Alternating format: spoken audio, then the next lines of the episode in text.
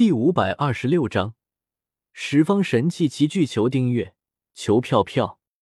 萧协见状，身形一闪，一步跨出，将倪漫天给揽在了怀里，取出一颗疗伤丹给他服用了下去。萧大哥，漫天没事吧？花千骨跑到萧邪身旁，看着萧邪怀中晕过去的倪漫天，一脸担忧的问道：“小骨头，你放心吧。”我及时给他服用了疗伤丹，他只是了晕过去，已经没有大碍了，休息一会就好了。萧协说完，将你漫天交给了花千骨，目光转到了杀阡陌的身上。杀阡陌轻抚手中的流光琴，轻笑道：“白子画，没想到你对这个新收的徒弟如此看重，连流光琴都交给他防身。原本我还准备最后攻打长留。”现在看来已经没有这个必要了。白子画他们正在通过观微仙术观看太白门发生的一切，听到杀阡陌的话，自然是咬牙切齿，但是却没有任何办法。他们身上可没有不归雁，即使白子画现在全力赶往太白门，也得花费半天的时间。到了那个时候，一切都已经晚了。我们走。还有天山和玉卓峰要收拾呢。杀阡陌右手一挥，带着一众七杀徒众离开了太白门。杀阡陌这一次一下得到了幻丝灵和流光琴两件神器，心情大好，就不准备灭了太白满门了。而且他也怕夜长梦多，还是先去将天山的玄阵尺和玉卓峰的补元鼎拿到手才是正事。而白子画他们见到这一幕，也是脸色难看不已。杀阡陌他们拥有不归雁，就算他们想要出手阻拦，时间上也是来不及的。恐怕天山的玄阵尺和玉卓峰的补元鼎也会落在杀阡陌的手中。如此一来，十方神器之中，拴天链、流光琴、玄阵尺、补元鼎。幻丝灵、不归雁和谪仙伞都会落在杀阡陌手中。十方神器之中，就剩下浮尘珠、敏生剑还有盐水玉三方神器了。而且十方神器各自具有不同的威能。拴天链能够锁住空间，代表牵绊与桎梏，无法斩断的枷锁，可缔造世上最坚固的牢笼，并能轻易毁掉牢笼中的一切。补元鼎能够调香炼药，代表煎熬与治愈，可炼化一切，不论是制出来的香，还是仙丹毒药，都是圣品。谪仙伞能够完全防御，代表恨与抵抗。持伞之人可以阻拦外界的一切进攻。与结界不同的是，甚至可以将攻击加倍反弹回给对方。玄阵尺能够绝对封印，代表绝望与压迫。人和物、修为或者记忆、感情或者记忆，皆可封印，无法解除。流光琴能够净化涅槃，代表善与重生之物。琴声不但能净除恶鬼、超度亡魂，且能遏制人心中邪恶、贪婪与欲望。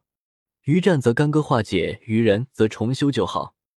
幻思灵能够控制人心，代表情。与执念之物，铃声可以轻易操纵人内心的喜怒哀乐等各种情绪，并迷惑人的神智。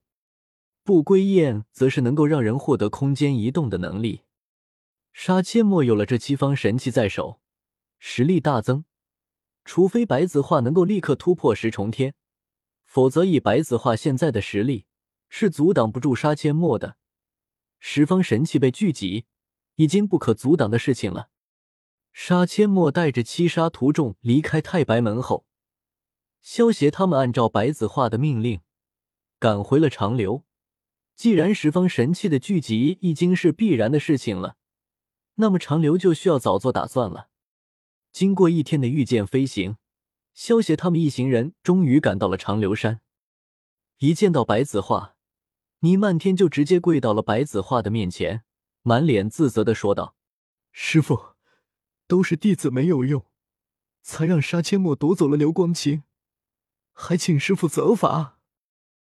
罢了，此事不能怪你，你先起来吧。白子画叹了一口气，出声说道：“既然杀阡陌亲自出手了，除非这流光琴是在白子画的手中，否则就算生肖墨他们拿着流光琴，恐怕也会被夺走了。所以这件事情也不能全怪倪漫天。多谢师傅。”倪漫天虽然得到了白子画的原谅，但是还是满脸的内疚。起身以后，沮丧的低着脑袋，一点也没有平时那种高傲的样子了。白子画看着萧邪等人说道：“如今十方神器的聚集已经不可阻挡，尔等身为长留弟子，需要勤学苦练，以应对不久之后的大战。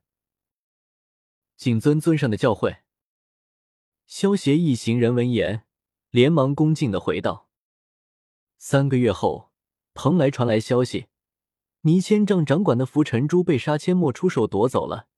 又过了一个月，蜀国皇室掌管的敏生剑也落到了杀阡陌手中。这四个月的时间之中，整个修炼界都笼罩在一股紧张的氛围之中，所有人都在为即将到来的大战做着战前准备。”在距离敏生剑被杀阡陌夺走的三天后，销魂殿之中，花千骨脖子上的勾玉突然光芒大作。见到这一幕的萧邪，嘴角扬起了一抹不易察觉的微笑。在花千骨震惊的眼神中，他脖子上的勾玉化作一道红芒，向着远处射去。而在长流上中的朔风也浑身红芒大作，发出一声痛苦的哀嚎。化作一道红芒，与勾玉化作的红芒融合，向着远处的天际飞射而去。不好，是盐水鱼受到了其他神器的召唤。白子画他们见到那道射向远方的红芒，很轻易的就猜到了发生了什么。白子画他们三人对视一眼，连忙御剑向着红芒的方向追了上去。萧协留下一道火元素分身，待在长流。本尊则是变化成炎帝的模样，向着盐水玉的方向追了上去。七杀殿中，杀阡陌看着飞射而来的盐水玉，忍不住仰天大笑道：“哈哈，十方神器终于集齐了！炎帝，你等着，本君要把你给我的耻辱百倍千倍的偿还！恭喜圣君，等圣君得到洪荒之力，管他什么白子画还是炎帝，统统都要跪在您的脚下！”